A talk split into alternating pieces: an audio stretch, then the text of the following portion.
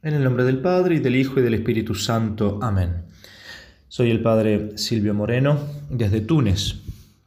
En este jueves del tiempo de Adviento, de esta segunda semana del tiempo de Adviento, vamos a meditar el Evangelio de San Mateo, capítulo 7, versículo 21, 24 al 27. En aquel tiempo Jesús dijo a sus discípulos, No todo el que me diga Señor, Señor entrará en el reino de los cielos, sino el que haga la voluntad de mi Padre Celestial.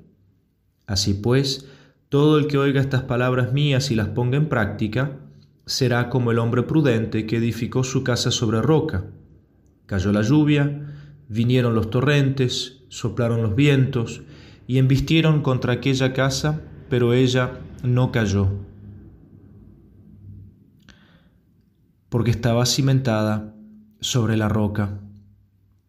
Y todo el que oiga estas palabras mías y no las ponga en práctica, será como el hombre insensato que edificó su casa sobre arena. Cayó la lluvia, vinieron los torrentes, soplaron los vientos, irrumpieron contra aquella casa y cayó, y fue grande su ruina. Palabra del Señor. Gloria a ti, Señor Jesús.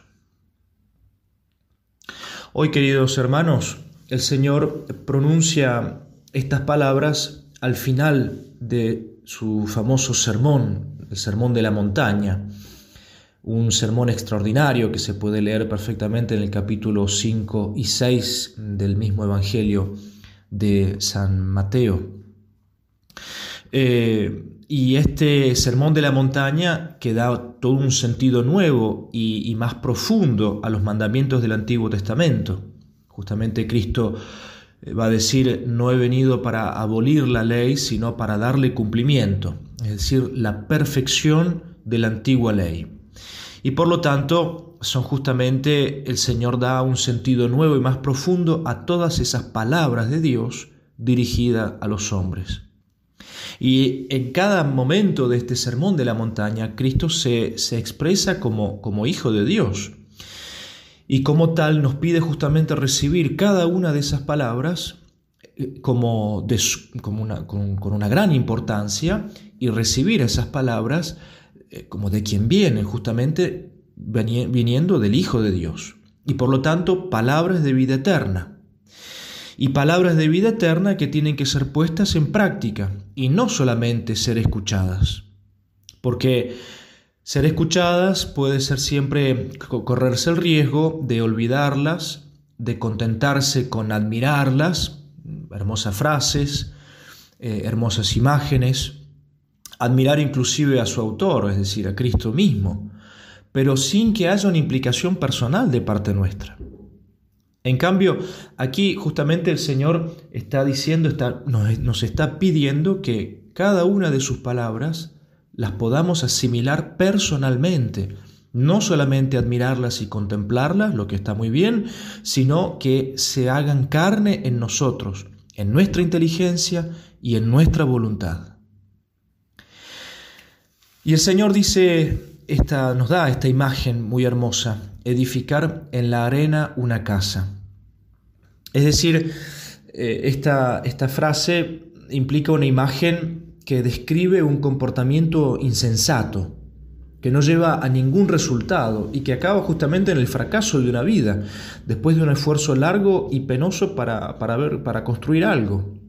Edificar, es decir, construir una casa en la arena, en donde no hay fundamento en donde todo puede quedar destruido.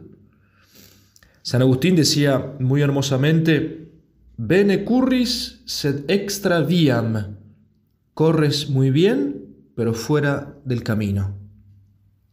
Entonces, no nos sirve de nada justamente correr rápidamente y, y, querer llegar a un determinado lugar si estamos corriendo fuera del camino que nos lleva a ese lugar.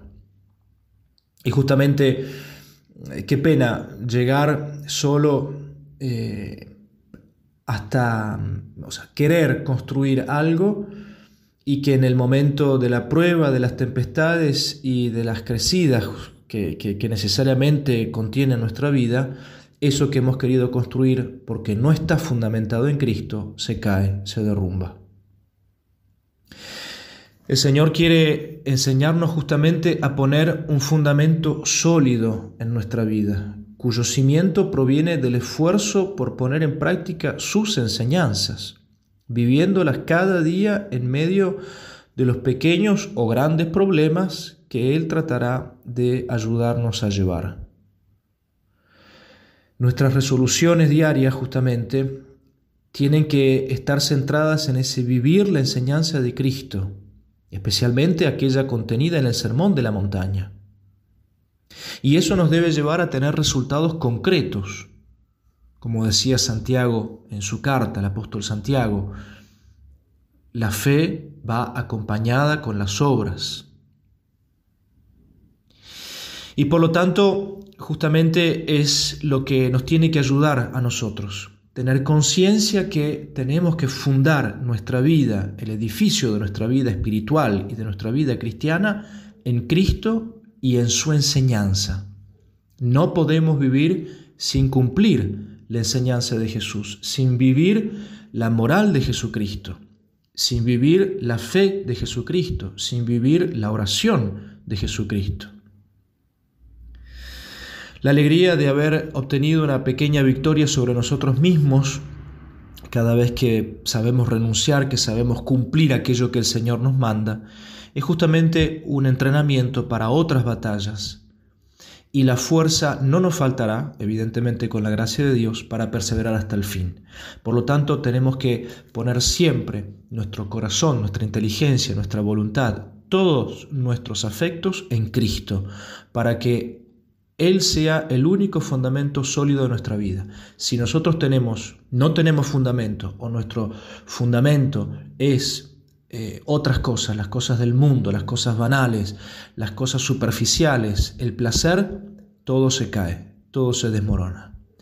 Que Jesucristo nos dé esta gracia y María Santísima nos conceda también de tener solamente la única piedra fundamental de nuestra vida, que sea Jesucristo y su enseñanza hasta el fin.